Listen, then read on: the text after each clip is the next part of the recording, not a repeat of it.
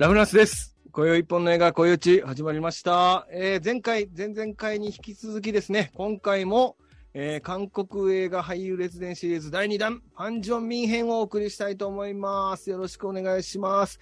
えー過去2回に引き続きまして、今回もゲストに来ていただいております。はい、シネマクティフ東京支部から来ました、松です。よろしくお願いします。お願いします。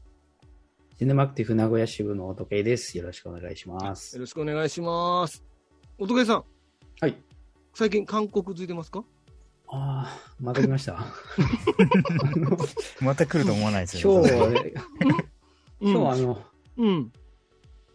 朝のちょっと舌を噛んじゃったんですよね。ああ、痛い。うん。で、思ったより血が出てですね、うん。ボタボタってちょっと手に垂れちゃったんですよね。うんうんうんうん。でやばいうんちょっと手を見てこう、なんじゃこりゃってちょっと言っちゃったんですけど、うんうん。うん、なんじゃこりゃってね、韓国じゃないんじゃないですか？なんじゃ、なんじゃこりゃってああ、そうい言うこと？っちゃったんですね。はい。多分、なんじゃコリアって、うんなんじゃコリアってこと？はいはいああ、相方の反応、韓国相方の反応は相方の反応。いや、あの、松田優作かと思いました、初め。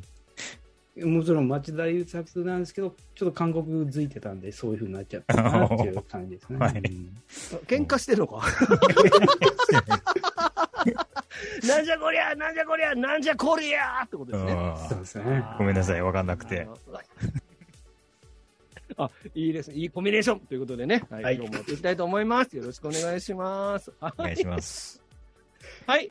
えー今回は3本の映画特集しておりまして、えっ、と、前々回がベテラン、そして前回がアシュラとなっております。で、今回3本目の映画をご紹介したいと思います。3本目の映画はこちら。えー国際市場で会いましょうですね。出ました。えー2014年公開作品となっております。127分。えー監督、脚本がユン・ジェギョン、出演者がファン・ジョンミン、キム・ユンジン、オー・ダルスほかとなっております。で、今回の映画も Amazon プライムと UNEXT、今回3本とも Amazon プライム、UNEXT 両方見れるとそうですね。いうことで、あの、割と見やすいですね。あの、どんなサブスク入ってる方でも見やすい映画となっておりますと。はい、となっております。まず、あらすじ、お伝えします。えーはい朝鮮戦争中の1950年、えーフンナム、えーまあ、現在でいうところの北朝鮮の、えーハンギョン南道ハンフン市と読むそうです。から、脱出しようとしていたドクスとその一家は戦乱の最中で父と妹と離れ離れになるが長男であるドクスは父からお前が課長になるんだ。課長はどんな時でも家族が優先だと家族を任される、えープサンへと渡った一家は国際市場にあるおばの店で働くようになる青年になり家計を支えるように懸命に働くドクスしかしその先には数々の試練が待ち受けていたというお話になっております。はい、はこちらはキャストがですね、えードクス役がファン・ジョンミン、そして、うん。ダルグ、チョン・ダルグ役がオーダルス。そして、キム、えーオーヨンジャ役、キム・ユンジンで、ドクスの父親が、チョン・ジニョンというキャスティングになっております。この映画についてお二方、ネタバレなしで感想をお願いできますか？はい。じゃあ僕から今回、うん言いましょうかね。うん。まあ僕は、あこの作品もめちゃくちゃ良かったですね。ああ、よかった。なんかつ、なんか、思んないけど、ぶち切れようかと思ぶち切れる思んない。思んないって言ったらマジでぶち切れるかと思いました。よかった、よかった。はいはいはい。なんか、どのう、ん。日本もそうですし、まあ中国でもそうだと思うんですけど、うん。なんか、何十年か前というか、その、歴史を振り返る映画って、なんかあるかなと思ってて、うん。なんか僕中国映画で、こんにちは私のお母さんっていうのを今年、年始に見たんですけど、うん。それもなんか、中国のもっと貧しかった時の、うん。えっと、まあ生活とかそうう。いうんのを、自分のお母さんの生きてきたものをこう自分も辿りながら見ていくみたいな話なんですけど、うん。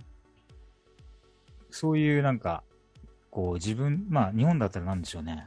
三丁目の夕日みたいな。うん。ちょっと僕三丁目の夕日見たことないんでちょっとわかんないですけど、俺もないね。でもそのイメージあるよね。はい、あります。うん。でそういうなんか、こう、ノスタルジーじゃないけど、まあそういうのを喚起する映画っていうのは、やっぱどこの国でもやっぱあるのかなっていう。うんアメリカだったらなんですかね、まあ最近だったらリコリスピザとか、うん。あそういうのも入るのかもしれないですけど。はい、まあそういう一本だし、うん。まあなんかすごくよくできてるなっていうか、うん。なんか市政の人のフォレストガンプみたいな。うんうんうん。まあ、フォレストガンプも僕見たことないですけど、なことやねん、それ。まあそういう感じの話かなっていう。うん。なんか、僕はちょっとピンときてないですけど、うん。なん、か、韓国では多分すげえ有名な人なんだろうなっていう人が、うん。まあサムスンのあそうねおっしゃった何人か。るんですけど、ううんん。あの、ヒュンダイの創設者あ。ヒュンダイか。はいはい。うんうんうんあとなんかファ、ッションデザイナーの方とかねあ。そうっすよね。うんあと相撲の子韓供とか。国相撲ですかね、あれはね。うんそうそうの。すごい強い人ですよね。うんうんうんうん。とか、と、ところどころ出てくるんですよね。うんうん。うんそういうのいいっすよね。なんか、知らなくてもなんか、こういう人とここで繋がってんのか、みたいな。特に韓国の人からしたらすごい、まあ、びっくりするというか、まあ、すごいいい、楽しい演出なんだろうなっていう。うんあの、歌手のナムジンとかもそうですよね。ああ、そっかそっかそっか。途中で会ってましたもんね。そうそう。あれが、あの、そうそうそう、有名な。あああの実在なんですね。そうそう、うんナムジうン、んそうそう。で、あの、演じてる人もあれ、東方神起の人ですわ。ああ、あユンホっていう方ですね。そう、ユンホはうん東方神起の人。だからアイドルです、本当のね。ああ、そうなんですね。うん。で、で、その実在の歌手の役をやる。うん、なるほど。うんうんあ。で、あとは、まあ、俳優としては、うん。あの、ベテランにも出てたオーダルス。オーダルス最高ですよね。はい。いや、最高です。うん。まあ音系さんの時に話するかもしれないですけど、うん。まあでも、オーオーダルスはなんかちょっといろいろ問題を抱えてる人っぽいんでそうなんだよな。ちょっとまあここでこうれ称賛していいのかちょっとわかんないですけど、まあこの映画、映画としては、まあすごいベテランでもそうですけど、いいバディ感があるというか、うんうんまあ、この二人の、あの、わちゃわちゃ感をずっと見ていていたいなみたいな、うんうんそういうのあるから、それはすごい、すうんこの映画の魅力の一つだなっていうふうに思いますね。この二人のバディは本当にこの映画で生きてますよね。そうですね。うん。うんうん。はいはい。多、分、その、ファンジョン、まあ、ユンドクスも、うんその、ジョン・ダルグがいなければ、うんその、ドイツに行ったりとか、ベトナムに、うんまあ、あんまり、あれか、ネタ言わない。あいいよ、いい、大丈夫、大丈夫。うんまあ、そのぐらいは大丈夫。あ大丈夫ですか。うん行ったりできなかっただろうし、うん。この二人のお互いを必要としている感じみたいなのがうん。いいですよね、なんかすごく。うん。であと、個人的には、あの、奥さん役のうん。えキム・ユンジンさん。キム・ユンジン。うん。僕、あの、ドラマのロストがそうだよね。結構好きだったんですけど、ロストのはい。うんうんでも、あんまりなんかこのキム・ユンジンさん、僕はその後映画でそこまで見たことなかったうんん。で、うん。あうん。久しぶりに見たなっていうのもあって。はい、それも本作の魅力の一つキム・ユンジン、久しぶりですね。キム・ユンジンは、あの、シュリーのに、のあ、シュリーも出てますね。そうそうそう、ヒロインで。もう僕もそうんそのイメージがすごく強かったんで、久しぶりに見たなと思って。うん。うんうん。はい、僕はよかっ、た、キム・はい。全体的にとてもいいし、まあ何回も見てもいいような映画だなと思いますね。え、ちなみに、泣きました？泣きはしてないっす。泣けー 言えた言えた今日も。泣けー はい。じゃあ、おとけさん。はい。はい、僕はちなみに何回か泣きました。おー来たはい、何回か。はい何回か、そんな何回もとこありますまあまあ僕はどっちかというと、涙腺は、松さん、の血緑色や。ろ。ナメック星人じゃないですよ、僕は。はい。あおとけさんごめん。いやいやいや。いやこの映画もあの良かったですね。あいい映画だなっていうふうにうん思いました。うんうん。まずあれですよあんまあんまり人が死なないのがいいですよね。うん なるほど前前作2つがね、人がたくさん死ぬんで、あのまた全然毛色の違う作品ですよね。うんだからファン・ジョンミンってそんな映画ばっか出てるのかなと思ったら、まあこっちの方が先なんですよね、多分、順番的には。うん。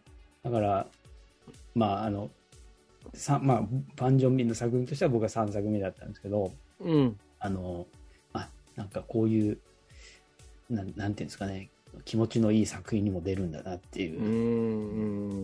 であの役としても全然これまでと違う役でしたし、あの、うんあなんか、このファン・ジョンミンのすごい人の良さがすごくよく出てるというか。そうです。人の良さが、の、ファン人のいいファンジョミンが全開って感じですね。そうそうそうそううん。まあ、これで、まあ、ここれでか全然僕は分かんないですけど、まあ、あの人気が出たというかね、こうこの人がこういろんな作品に出ていくっていうのはよく分かるなっていうところはありましたね。ううんんまあ、この作品はそうですね、そのまあ、全体的に言うと、まあ、先ほどマスターもおっしゃったように、その歴史を振り返るっていうのもあるんですけど、やっぱりセンチメンタルですよね、とても。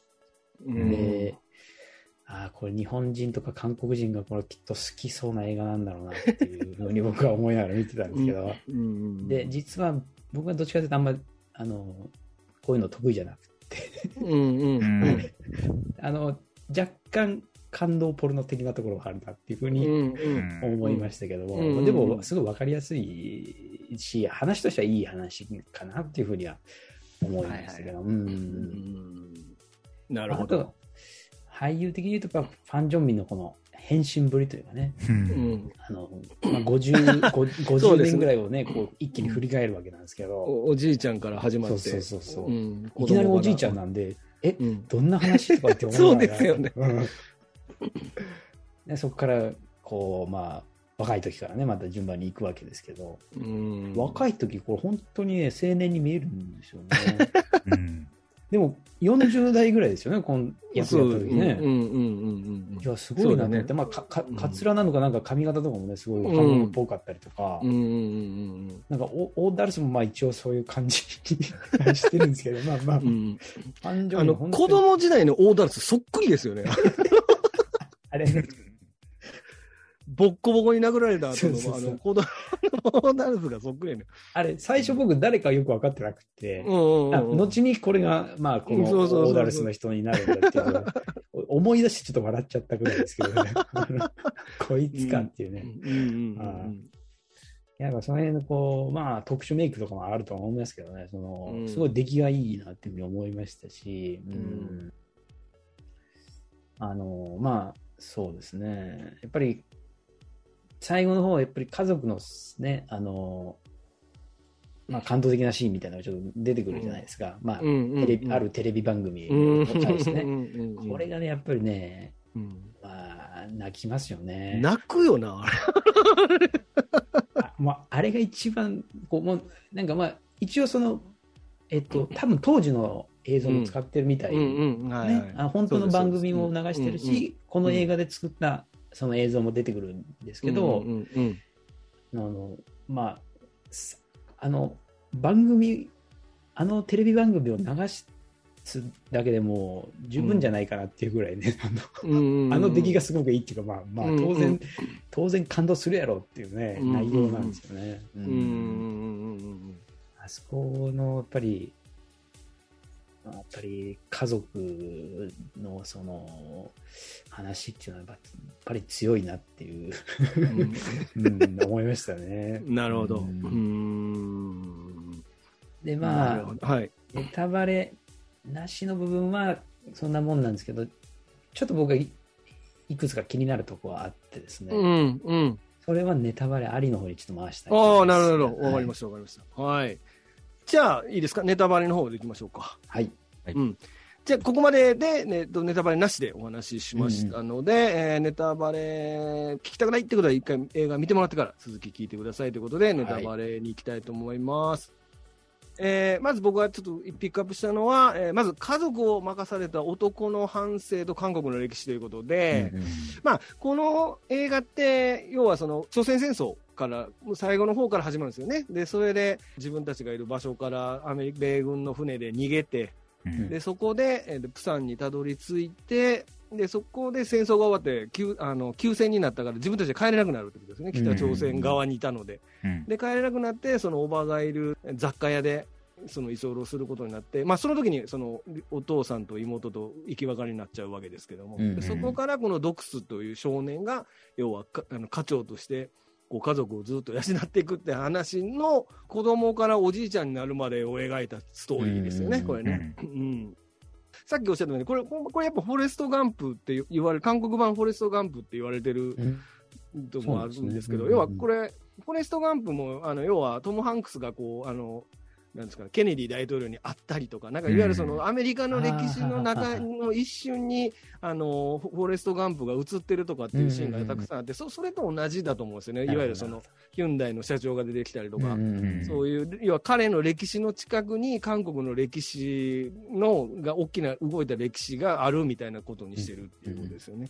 僕らが知らなかったね、この韓国の歴史っていうのを これですごく勉強になるという映画でもあって、そうそう、そのドイツのにの炭鉱労働に行ってるとか全全然知らないじゃない。ですか。はいはいうん あれ、だから50年代ぐらいの西ドイツからに炭鉱労働に行くっていう、そういうのが実際にあって、その時になんかその外貨稼ぐために、うん。あの国の政策で行ってたらしいんですけど、うんうんうん、でそういう、あと看護婦もそそれ同じような政策で、だから向こうで出会うって、彼ら、彼女たちが出会うっていうことになったりとか、そうそういうのも描いたりしてる中で、いわゆるそのドクスがそこでいろんな災難、もしくは苦難に出会って、それをこうどう乗り越えていくかっていうところに、いわゆる韓国特有のあの泣けるストーリーが入ってるっていうことですよね。うん、これがね、もう、なんかね、とにかくこのドクスがもうええやつで、うん。うん。うん。もうなんか家族のためにどずーっと働いて金か金稼ごうとしてるっていうね。で、自分は実はその船乗りになりたかったんですけど、その夢もあき諦めてとかっていう、うん。そういう切ない話があってっていうね。うん、そのね、この彼のね、もう本当に、なん人生をこうずっと見せられるともう泣くっていうね、うんうん。そういう話になってたと思いますね。はい。うんうん。いや、その横でなんかダルクはいろんな国のいろんな人と結婚したり。ち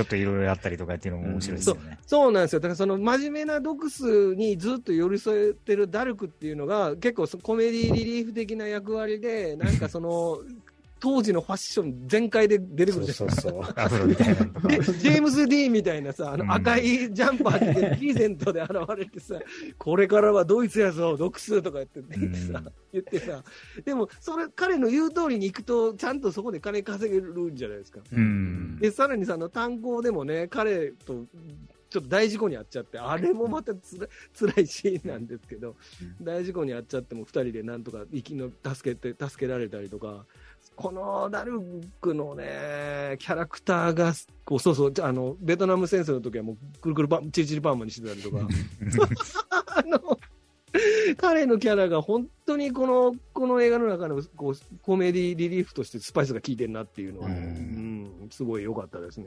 あの、うんフィリピンの人と結婚するじゃないですか。するする。うん。あれなんか新聞に載ってたじゃないですか。そうそうそうあれ本当なんですかね？なんか。あれほん、だから本当なんじゃないの？きっう第1号。フィリピン。でした？ベトナムのベトナムか。ベトナムかな？ごめんなさいベトナムか。ごめんなさい。うん。うん。っていうこのね、この彼のね、いこの半生を追っかけたこの感動ストーリーっていうのは本当に泣けるなって思って、もう今日も久しぶりに見直したけど、まだ泣きましたよ。僕。もう僕だって最初の船のところで、あの、なんかあの、マックス、マックスがあの、あの、わーって落ちたところでも泣いてましたよ。ああうんうんうん。しかもあの、落ちて、なんか死んでるかのようなうん映像がちょっと出るんですよね。うんうんうん子供が死んでるみたいな。うんうんうん。いっぱい落ちてるんです。だから、いっぱい落ちちゃって死んでる人も下にいいてて、そうそうそう。あそこで、だから、あの、お父さんとの約束がラストの伏線になってるんですけど、もうあのラストの約束、やめてってなりますからね。うんいや、タイトルがね、やっぱりいいですようね。うんだからなんか、すごいかたくなに占いそうなんですよ。ってんだって、み後で最後分かるところが。そうそうそうそう。あの家族中に、あの、おじいちゃんは頑固だ、頑固だって、いい加減店売ればいいって言われてるのに、うん。かたくなにコップンの店ですわ。コップンの店を売らないことにはちゃんと理由があってっていう。それがラストで出てくるっていうう。ん。うんえーと、まあ、さっき言った、どこにいてもいい味出してるオーダルスということで、まあ、さっき話しましたね。まあ、オーダルスは本当にこの映画ではナイスな役回りといいますか。うん。うん。あのダンスパーティーであの不調を毒シーンとか、あと不調から言い寄られたら、なんか、ママーとか言って、何やそれって。あの、怖いっつったの、椅子にす、椅子にこう、ともってしてるシーンとかさ、なんかすごい、なんかほんとすごいいい、あとだから離散家族探すときもずっと一緒についていったりとかね、うんだねあれもすごいいいんですよね。うん、このオーダルスは多分、ベテランも良かったですけど、このオーダルスはややっぱりなんかすごい、うんコンビとして抜群っていう。うんう。うんんで。すよね。うーん。あと、なんかいいですよ、話してもらって。ネタバレの時に話すっておっしゃるんですよ。うん。あ僕まあちょっと、あの、この話、オーダルスの話じゃないですけど、うん。僕はあの、船の、だから最初のうん。米軍の船に乗せるために、まあう、ん。荷物を下ろすじゃないですか。うん。うん。うん。だからベトナム戦争の時に自分がそれをやるっていうところにもつながるのも、うん。うん。すごくいいなっていうか、いいですよねえー。そういういろんな伏線もちゃんと、あるね。回収するところが最初の船で荷物下ろして乗せてもらったことを覚えてるからう、うんん、その仕事で行って、仕事、積み荷を持って帰らなきゃ仕事にならないんですけど、いわゆるそのうんベトナムの、あそこで出会った女の人たちを乗せるって、って決決断するってことですよね。うん。あれ、あそこで足打たれるやん、バーンはいはいはいはい。でさ、あの商店街帰ってきたら、その奥さんがひと女で一つで守っててさ、その商店を。で、隣の、あの、愛の不時着に出てくるあのおばちゃんと、あの、喧嘩してるんですけど、あの、うんその時に帰ってくるじゃないですか。呼んじゃやー、言うて帰ってくる時に、あの、あなたって言って、ボテンって倒れた時に足、ギブスみたいなのはめててさ、ああ、あそこでヨンジャが、足どうしたのって泣きながら叩くシーンがあるんですけど、もう俺あそこ見る、あそこ毎回泣くんだよね、あそこ。足どうしたのよ。だから、お帰りとかじゃないんですよね。うん。あの、足どうしたのってずっと言うっていう、要は、ちゃんと帰ってこれ、来なかったっていう、その、うん舞台満足で帰ってこれなかったことが、なんかその、なんてあの、読書より悔しいっていう。う、ん。うん、その自分が送り、送り出したのに、ちゃんと帰ってこれなかったことがうん。悔しくて悔しくてしょうがないから、よ嬉しいよりも先に怒ってしまうっていう、うん。足どうしたのよっていう。うん。うん。でもそのお金でコップンの店、ちゃんと看板立てるっていう。そ そうそうそう。その後、あの、すっげえ、あの、だぶ、なぶっ細工な男と結婚するあの、妹 あれナマズみたいなねなナマズみたいなやつと結婚してたじゃないですか？妹。だってあれ、妹の結婚式の金出すためにベトナム行くんでしょ、まあまあまあ、そうそしたら、ナマズみたいなやつと結婚してて。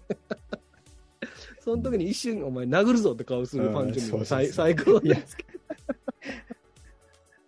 そして記念写真撮るときはいつも目つぶるっていうね。はいはいにも出てますけど。人間の良さも出てますよね、なんかそうそうそうそうそう、そこもすごい良くて。うんそうなんですよね。で、こういう映画って、さっきあの、あの、何でしたっけ、感動ボルノって大竹さんおっしゃってましたけど、はいはいはいこういうドラマって、だい、多分ベトナムぐらいで大体普通終わる、あの、と思うんですよ、映画としては。だけど、これもう一発、その離散、まあもちろん解決してない問題があるから、その離離散家族の話うんが、これラストになってますよね。これ、あの、お親父とマクスンがまだどこにいるかわからない状態。うんうんうんで、か、は、最後まで、あの、そその問題に触れないでいくじゃないですか。うんで、そこであの、80年代かなんかのテレビ番組でやってた、あれでも日本ではやってましたよね、あれ。あの、中国残留孤児の番組やってましたよあーありましたねはいはいうん時計さんはちょっとわかんないかもしれないですね、年代的に。計さんは今5歳ぐらいですか？80年だったらもう、マイナス5歳ですね。あ、そうか。中国、そういや、俺も見たかどうか覚えてない。中国残留孤児が、要は家族を探す番テレビ番組ってあったんですよ、昔。多分同じだと思いますね。で、その、いわゆる分断家族のやつで、あれもなんかその、ちょうどカラーテレビになったから人がよく見つかるようになったんですって、あれ。ええ要は白黒でやっぱ分からない。確かにテレテレビで見てるね。すごいっすね、うんそれは。そうそうそう。だからカラーテレビの普及によって、あのテレビ番組とかが始まったらしくて。あうん、だから、だから、それもだから時代をちゃんとな何年頃にやったとか分かるようになってるんですよね、あれ。うん。そうそう。あのシーンが、僕ら、僕ら、僕忘れてたんですよ。あの、ベトナムが終わる頃まで映画見てた時に、ーうんあの、あ、そうや、まだ解決してないやんと思ったんですよ。うんうんうんママックスンの話解決してないと思ってて。で、マックスンとお父さんも、もう死んでるっていう前提で見てた僕がいたんですね。うん、で、それが、あの、あの、ああのエピソードから始まって、あそこでもう一回、大号泣ポイントあるじゃないですかう。んうんうん 確かに、韓国映画あるあるなんですけど、やっぱりこう畳みかける涙みたいなところですか？なんかこう、そこのサービス過剰ってところもあるんですけど、いや、でもそれにしても、あのラストシーンがまた、あの最後に、なんですかね、こうだ惰性じゃなくてか、ちゃんとあそこで全部解決させるっていうのが、うまいっていうかね、だから、まあ、せ結局、足したおかず、ちゃんと食べさせるようにしてやるっていうかね、うんそこは、その底力はすごいなと思って、はいはい多少強引でやったとしても、そそのこう力技で絶対に泣かささ泣かしてやろうという 意気意気込みを感じるっていうんそうですすね。うんうんだからそこのあの最後のあのもうでまたあのマックスンが韓国語わかんなくてさ。うんそうですね。あのやりとりもなんかすごい、うん。なんかひひやひやしません？なんかあの。いやしますね。なんか里親に出されて、私の名前はわからないけど、とかつってあの、なんかあれがううん。ん。いや、ベイビーブローカーにも通じるなっていうところがあって、なんか韓国ってその、養子が日本よりめちゃくちゃ多くて、はいはいはいはい。で、しかもなんか、まあ、ブルーバイユーっていう映画もありましたけど、はいはいはい。韓国からアメリカへ、あの、養子に出すっていう、だかうん。ら、アメリカで子供がいない人が、その引き取るみたいな、あるね。まあ、ことがあって、うん。で、それがなんか、国際的に、あのう、ん。まあ、なんて言ったらいいのかな、まあ、人身売買じゃないんですけど、それにあうん。なんかなるみたいな感じで、で批判があったから、ベイビーブローカーみたいな、ああいう赤ちゃん。ポストができて、っていうところもつながりますし、うんううんん。あの、ブルーバイユーっていう映画では、その、うん、まあか、そういうので、アメリカ、韓国からアメリカに養子に出たんですけど、うん。そこの人権っていうか、アメリカ国籍がちゃんと整備されてないみたいな問題につながるっていうところにもあって、だから、うんあの、アメリカに行ってるっていうのは、すごく韓国の人からしたら、なんかあるあるっていうか、そうだね。はいはいうん国の問。題なんじゃないかなっていうのうをん。まあ、まあ、いろんな理由があってアメリカに行ってたマックスンが、ね、このテレビ、テレビ番組で出会ってっていうシーンで、うもうあの、上着出した時、ボロ泣きするでしょあ。うんですね。うんちゃんと誰や最初から出せって言うたやつっていうぐらい、あの、そこそこ突っ込んだら怒るぞっていうぐらいの、あの上着出すシーン。ちょはい。いや、ちょっと言いそうになりましたよ。確かに。なったやろな。うんなったらこらって言うから。そうなんですよ。もう、あそこ最高にあげんねん。泣くと思よ、俺。うんなんかあの、仏さんも泣いたんですか、それ。あそこは泣きますね。はい。あれはヨンジャー氏とあの、ドイツであの、韓国料理食べるシーンを。ああ。そこは、は泣きはしなかったですかね。うん ああそこ泣きました？いや、あそこ泣けへん。いやいや泣いてないんかい。なんなんですか、それ。ごめんごめん。あそこは、あこれさすがにあそこは泣けへん。いや、食い物うまそうな話ね。ああ、あーでもこれもだから、あの、ドクスがなんか家で、なんかとにかく、その弟が頭良くて、ソウルで、ソウル大に合格してから金稼がなあかんな。だからドイツに行くんやけど、うんその時にあの、部屋でさ、あの、親父の写真に自分で話、分かった分かったって、親父に写真に話しかけながら、スルメ食べながら、あの、焼酎飲んでる。ああうまそうやな、うんそただそれだけやのに、とかーと思って。うんそう、あれは美味しそうでしたね。うんあ。お酒飲まないのに。いやいや、スルメ、スルメの方スルメの方が。サイダー、サイダー飲んだんじゃん、サイダー。サイサダーイダーとスルメ合わないですね。多分。はい、まあまあ、そうまあそうですね。うん。まあでもこの、キム・ヨンジ、久々に見ましたけど、すごい良かったですね、これね。うんうん。うんそうそう、このこの画面のこの右、右、右上のこの二人で、あの、なんかあれなんですね、あの時代ってだから、その何時何時かにこう必ず国歌がか流れる。うんそうそうそう、あれが流れてると、その全員ちゃんと胸に手やってて、敬礼じゃないですか、うんうんうんこう聞かなあかんみたいなのがあって、胸手やってるやつって、確かドイツに行くと、し面接かなんかの時もこあ、やってましたね。国歌みたいなね、歌ってましたね。だからまだあれだから、あの、海国ができて、短い、歴史が浅いっていうのもありますよね。多分あれ、うん多分10年か20年ぐらいしか経ってないでしょ、韓国できて。あうん。だって50年代でしょ？あの時に20代で行くってことは、結局建国してまだ20年ぐらいしか経ってないってことでしょ。うんうんしかもまだなんか民主化されてないというか、軍事政権だったりとか。そうそうそう、軍事政権だったりとか、時そういう時代だから。うん。うん。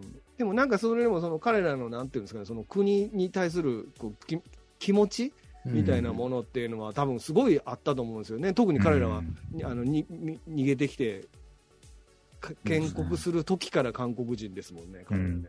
特にドックスなんかはね。うん。うーん。そういうなんか、まあ、愛愛国心とは違うんですけど、そういうそのその当時の韓国のその時代の雰囲気と、彼らのその国に対する思いみたいなものも、すすごく伝わってくるっていうか。うん、そういう意味でも、なんかこれ、他の映画とは、過去の別の2作、今日、今回紹介した2作とは違う、またそういう歴史とかそういったものも見ながら、まあ、いわゆる、まあ、感動するところは正直に、あの、感受け入れて感動してボロ泣きしてくださいっていう映画ですよ。そうですね。うんそれでね、うん、もう親父になんか最後、あの最後のさ、あの鏡む抜けたら子供時代の自分がいて、うん親父が抱きしめるシーンあるやんら一番最後の最後。うんめっさ泣くっちゅうねん、あんな話されて。あそこで泣いた？おどえさん。あそこは、あそこも泣いたと思います。はい。もう、思うってなんやねん、だから。いや、一番泣いたのは、まあ、あの、再会のシーンですけど、あ、そっか。ああそこは確実に泣いてますけど、うんうん他はまあちょっとうるっときたかなぐらいかもしれないですねまだまだだ、まだ没入感ないですね。だ。国際市場 4DX じゃないですね、それ。そうですね。えーダメですね、それ。もっとボロ泣きしないとダメです。ボロ泣きしそんな僕、ティッシュ一箱なくりなくなりますってツイートした僕は何なんですか、じゃあ？そんなにツイートしたんですか、そんな。あ。うん、さっきした。そうで今日、今日見たんですよね。そうそうそう、今日見て、もう、もう泣きながら、俺なんで今日また見直してんねやろうと思って見ました。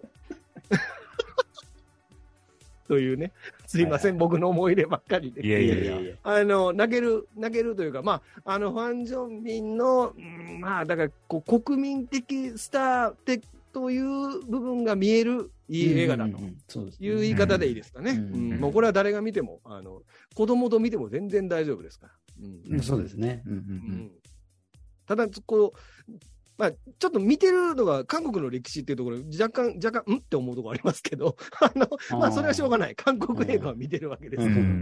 から。うん。なんかやっぱ似たような風景だけど、韓国と日本じゃ違うんやなっていうのがよく出出てきますもんね。戦後から、同じように戦後から始まってる話ですけど、やっぱり日本とは成日本とはやっぱり違うんやなっていうところ、うんシーンがいくつか出てきますからね。うんまあまあ、それは韓国、あの外国の映画を見てるといううんうん。気持ちで見ていただければ、全然あの没入できますから。はい。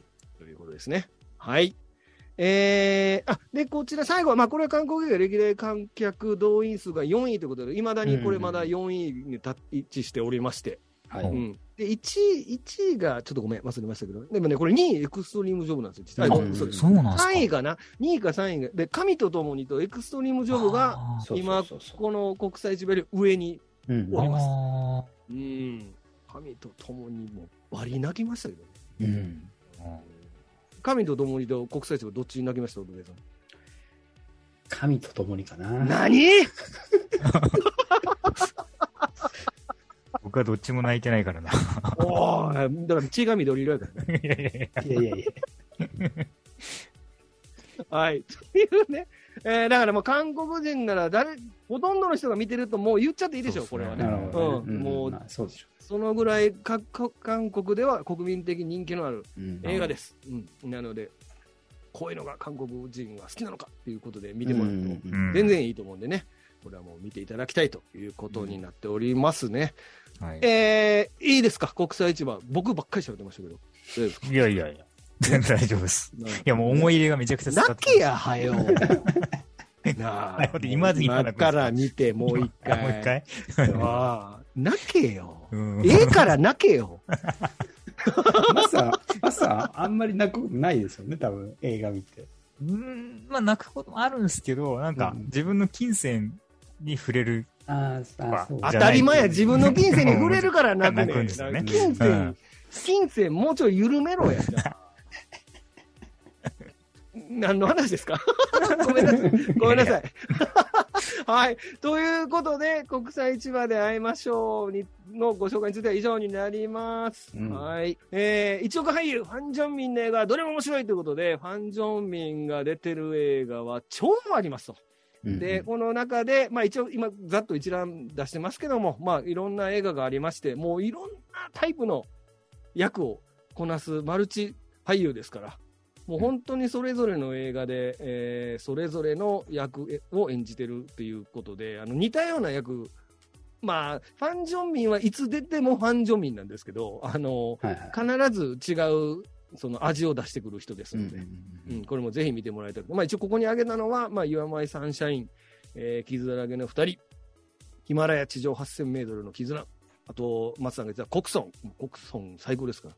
そして、華麗なるリベンジ、工作、黒金星と呼ばれた男、で、ただ悪より救いたまえで、で、今年のく2022年9月公開の人質韓国トップスター誘拐事件とうんとね、こう、ファン・ジョンミの映画もういっぱいありますから。なんかこれ、ファン・ジョンミン役で出るんですよね、多分。そうなの、ファン・ジョンミンがファン・ジョンミン役として、なんかあの、こう、誘拐されるっていう映画。すごいなやってる映画ですからね。ただグもめちゃくちゃ面白いですからね。うん。ということで、今回の、えーファン・ジョンミン特集以上になります。じゃあ、ちょっと総括といいますか、お二方に今回の3本見て、どうだったかと、総括をしていただければと思います。あのーとても3本これ、まあ、順番に見たんですけど、うん。とてもいい体験になりましたね。いやー、うん嘘でも、嘘でも嬉しいいや、嘘じゃないですよ。いや、本当に、まあ、僕、韓国映画韓国映画はそんなにたくさん見る方でもないんですけど、でも、うん好きは好きなんですよ、やっぱり。うんで、年に、まあ、10本は見ないかもしれないですけど、うん。何本か見るんで、はい。でも韓韓国映画のレベルはやっぱり高いなって思ってはいたんですけど、でも、うんうんやっぱりうん過去に遡ってはそこまで見ないので、そうだね。うんえー映画館で見るのが多かったんで、でも、うん。その、やっぱりい今も現役でやられてる、うん。特にファン・ジョンミンみたいなうんスター俳優について、まあ、たまたまですけど、一本も見たことなかったっていうところで、うんうんうんもう完全に僕のための企画だったとは思うんですけど、うんはなるほど。い、うんで、しかもこのセレクトですよ。そしてこの順番ですよ。うんこれがね、とても良かったです、本当に。いや、ええ人やな。三者三様。いやいや、いや本当ですよ。うんいや、だから本当にでもこれ、ファン・ジョンミン気になるなとか、韓国映画気になるなっていう方は、うん。あの、もうこの紹介通り順番に見ると本当いいんじゃないかなと。思いますね。うんうんうんうんうん。ありがとうございます。はいうん。これ、だからね、あ、ごめんなさい。ちょっとだけ言うと、これね、だから、今回紹介したやつ、2014、15、16だから、うんうん。あの、ほぼほぼ毎年、毎年映画出てて、毎年映画出てるってことは、多分と重なってるとこももしかしたらあるかもしれないぐらい、うんうんうんこの人、毎年映画出て、毎年全然違うキャラやってる。はいはいはい。んですよね。今回ピックアップしてるの、前回のあのチャスモンもそうだ、だ2015年代から後っていうか、うんうんうんのやつなので、やっぱり新しい世代の韓国映画って言ってもいいと思うんですけど、その辺でもやっぱり面白いのがいっぱいあるっていうのは、進化してるんやなって思ったりしますけうどね。んうんでこの辺をやっぱり見ない、見見てない、ちょっとぬこれをまだまだこういうところまで拾えてないっていう人もたくさんいらっしゃると思うので、うんうん、この辺もぜひあの面白いから見てほしいなって思ったんで、もうそれでね、楽しいと思っていただけたら。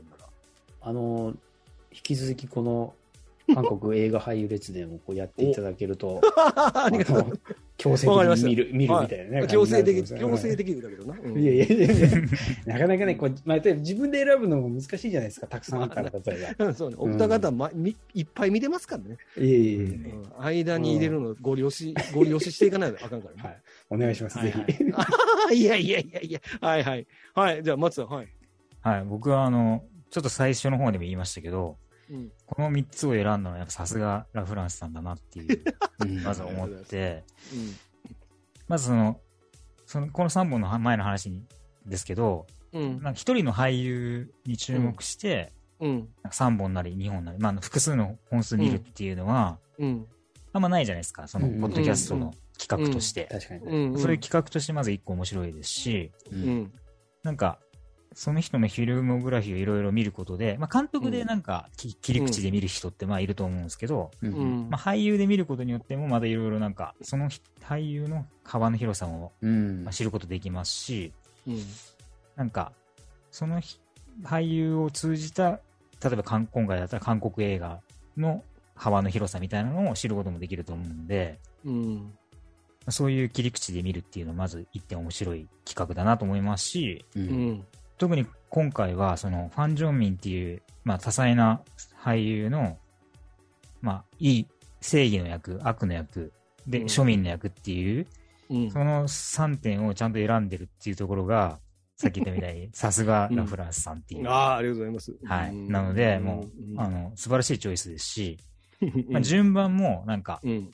韓国映画初心者の人は、やっぱ、ベテランが一番入りやすいうんそうだよね、きっとね。かなとは思うんで、うん。うんはい。この順番が、はい、とてもいいんじゃないかなと割とオールドボーイから進めてもういいですっていう人いいたりしますけどね。ああ、確かに。あれはね。やっぱ、うわーって思って、もうちょっとしんどいっすわっていう人いますからね。そういうのじゃないのも、いや、もちろん僕が見てないラブコメともとかももちろんあると思うんですけど、僕はこういうのが好きだから、ぼ僕なりにはこの調子だったわけですけども、まあいろんな映画がありますよってことですよね。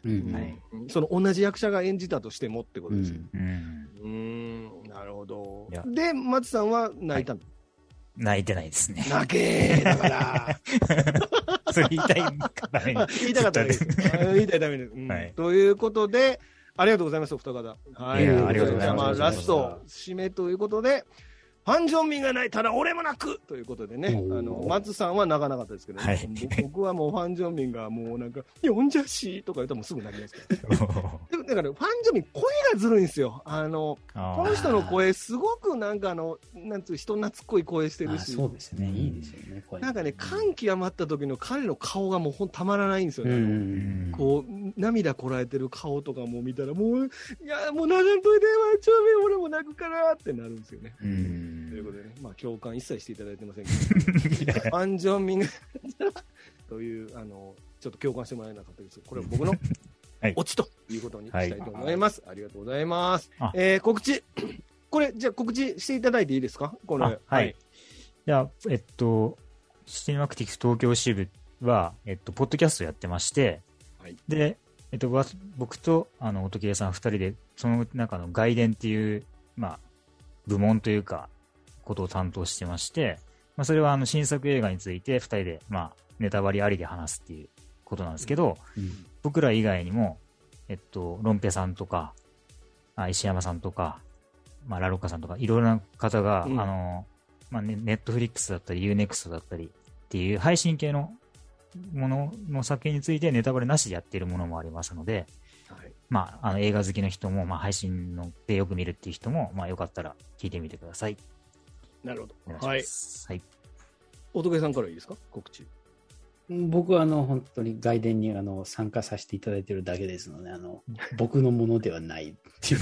いやいやいや、いやいや、もう、来年はもう、仏さんのものですだ。ななんや急に俺は外部や外野やけどなみたいな。ええいやいや急に。僕はあのいろんなあのポッドキャスト出させてもらってますけど、自分の番組は一つも持っていないっていう そんななんか風来坊キャラです。急に風来坊キャラじゃない出川哲郎的な。いやいやいや、え？マジかよ、マジかよ。最後言うんやろ？今日。いやいや最後言うそれはちょっと嬉しくないですね。あ、そう。ごめんなさい、ごめんなさい。いや、いやいやはい。あ、言わへんのね。わかりました。えっ、と、そうですね、松さんと時計さんがいつも配信、ポッドキャストで配信をされているシネマクティフ東京支部という番組がございますので、はいこちらもわ僕らも僕らもお世話になっております。のでね、僕たちは僕もお世話になっておりますんで、はいあのラフランスさんもこちらもぜひ出てください聞いて、あ、出ます出ます。あの、はい喧嘩喧嘩上等の時あ、そうですね。はい。ねうんうんはいま今だまだちょっとこううまく喧嘩できてない。何の話をしてる ということで、えーこう今日はこのシネマクティフ東京支部から、えー、時計さんあと松さんと,、えーと外伝で名古屋支部、おとけさんはい。ですね。にお越しいただきました。ありがとうございました。ねありがとうございました。はいありがとうございましたいやー、楽しかったな。じゃあ最後、えっ、と、ううちの告知だけしますね。ありがとうございました。で、えっ、と、番組は YouTube と Podcast、Apple、Spotify で配信中です。ぜひ、チャンネル登録をお願いします。またね、韓国映画列伝、ね、好評であればやりたいと思いますので、うん。えーその時にはまた突然、あれ見ろ、これ見ろ、ここで泣け、あそこで泣けって。泣くポイント泣くポイントまでちゃんと言うときますから、そこで泣けへんかったら僕はもうポロカスに言うという。泣けーって言いますからね。はいはい。はい、そういう、そういう番組ですということで。はい、ということで、えー、3本長きにわたってお送りしました。まあ別々に配信はするんですけども、うんえー今回はハン・ジョンミンの映画を3つご紹介いたしました。ありがとうございました。じゃあここまでお送りしたのはラフランスと、松と、お時計でした。